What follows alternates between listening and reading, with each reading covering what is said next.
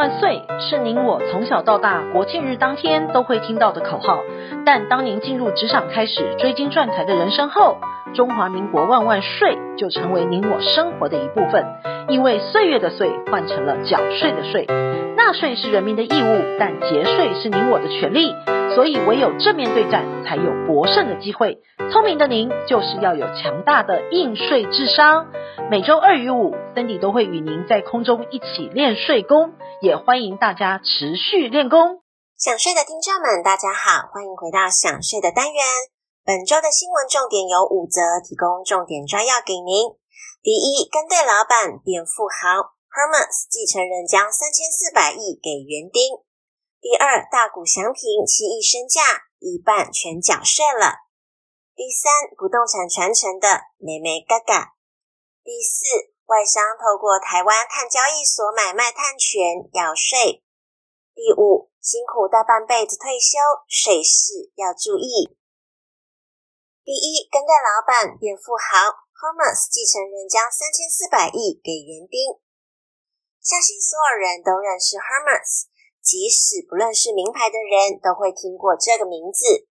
近期呢，Hermes 第五代的继承人由于未婚也没有子女，因此近日宣布要把自己价值近一百亿瑞士法郎，折合台币约是三千四百亿多的资产过户给一位来自摩洛哥的五十一岁园丁，并且还打算认对方为养子。若完成程序，对方可能可以继承一半的财产。虽然 Hermes 的继承人曾在二零一一年设立基金会，生前协议当自己过世之后，会将财产转化为基金会使用。不过，近日基金会表示，创办人取消继承协议的意愿，并对此感到非常的遗憾。在人气冲突和各种欲望的背景之下，公共事业活动可持续性受到威胁。第二，大谷翔平七亿身价，一半全缴税了。日籍二刀流巨星大谷翔平十年七亿元美金天价合约重磅加盟道奇队，这将史上最大的合约不仅超过了 NBA 的詹皇、球王梅西，更改写体坛年薪的纪录。依据外媒的报道，大谷翔平和道奇签下十年七亿美金的史上最大约。未来大谷翔平可能要缴纳高额的税负，因为美国联邦政府的税率是三十七趴，州政府是十三点三趴，美国公共医疗保险制度二点三五趴，还有州伤残保险一点一趴，加上以上全部的加总，大谷薪水五十三点七五趴都必须要拿去缴税。以大谷祥平的年薪七千万美元，折合台币约是二十一亿多。等于他每年都要缴三千七百六十三万的美金税金，相当于台币十一亿元。若大谷在美国有不动产，还可能被课财产税。第三，不动产传承的美美嘎嘎，房价飙涨，外加碳权的碳费陆续开征等因素之下，预计五年内营建成本增加十五趴以上，势必会反映在房价上。让买房这件事逐渐成为许多人遥不可及的梦想。根据内政部的资料，近二十年来，建物继承移转一路走高。二十年前，每年继承移转仅三万栋，但到去年已经达到七万之多了。今年上半年，全台继承更冲破了三点八万栋。在一般不动产传承之上，最常见的三种方式是生前赠与、死后继承以及有价买卖。使用不同的方式带来的税负效果及后续的影响都会有所差异。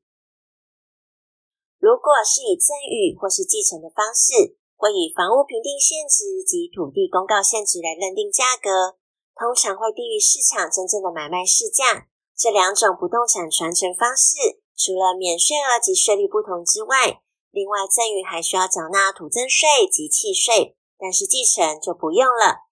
但假如是买卖，一百零五年之后取得的房地价值认定，用实际交易价格来计算获利，课征房地合一税。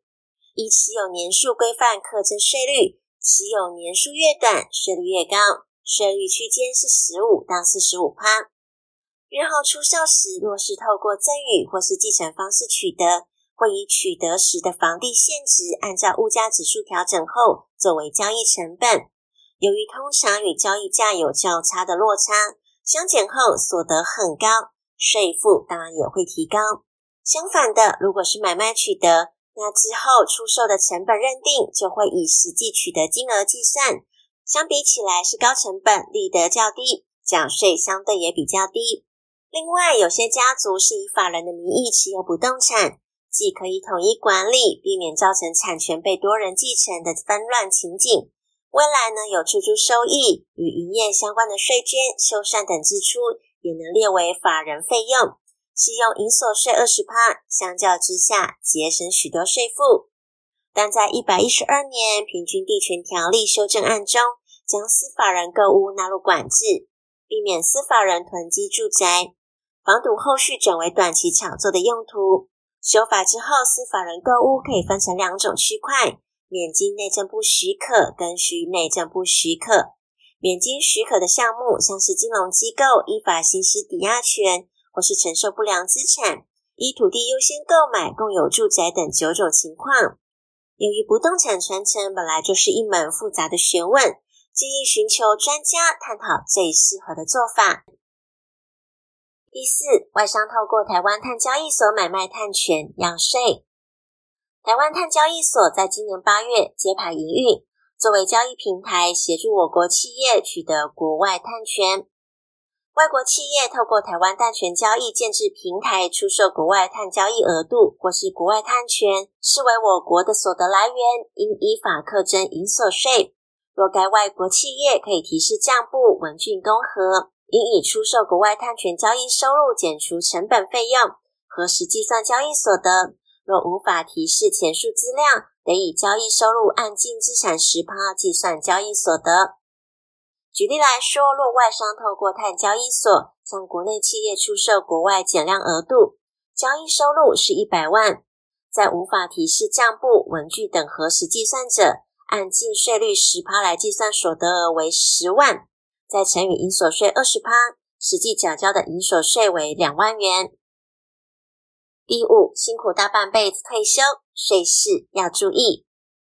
人都说工作是为了退休，当退休的那一天来，领到的退休金要不要缴税呢？根据税法的规定，一次领取者要依照年资计算免税额度，分期领取者依照今年适用的标准，全年则有八十一点四万元扣除额度。因此，在考量领取方式时，也要考量税负的成本。实际上，劳工保险金会有两笔，一笔是劳工保险老年给付，也就是简称的劳保，是人身保险给付，是不需要缴税的。另外一笔呢，则是劳工退休金，就是所谓的劳退，是需要申报退职所得。所谓的劳退，是每个公司额外帮劳工提拨薪水六趴至劳退的账户。简单来说，如果选择每月领，依照政府现行的规定。只要没有超过免税额八十一点四万，是不需要缴税的。但受到消费者物价指数的调整，财政部最新公告，明年退职所得的课税集聚将做修正，预计至一百一十四年五月申报所得税时适用。而最新的公告，若是一次领取金额少于十九点八万乘以服务年资，是免税的；而半数课税呢，则是超过十九点八万元的部分乘以服务年资。小于三十九点八万乘以服务年资的部分，一半会被课税；而超过三十九点八万乘以服务年资，则是全部课税。至于月领的免税额，则从现行的八十一点四万调整成八十五点九万，也就是每个月的劳退金额在七点一六万元以上都不用缴税。美国开国元老富兰克林曾经说过。缴税与死亡是人生不可避免的两件大事，因为人生下来注定难逃一死，但少缴一点税是每个人都想要的，也是可以轻松达成的。因为缴税是人民的义务，但合法节税是每个人的权利。想要知道更多节税妙方，享税 Podcast，并追踪卓越的脸书及 IG 的专业，在潜移默化之间学习税务的知识，储备自己节税的能力，为自己的财富进行未来布局。下周还有其他税务新闻与您做分享。本周的税务新闻，谢谢您的收听，我们下周空中见。